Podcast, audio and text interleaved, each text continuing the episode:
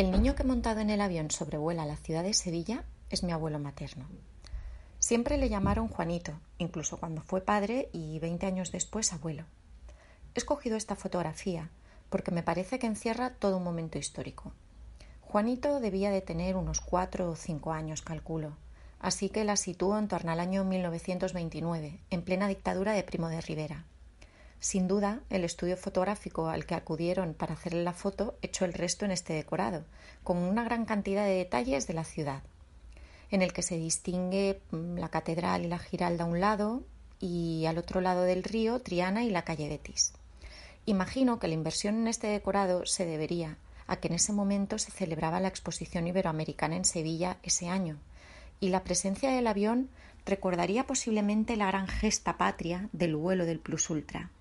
La decoración, desde luego, no tiene desperdicio. Jesús del Gran Poder, el torero, etc. Pura marca España de la época.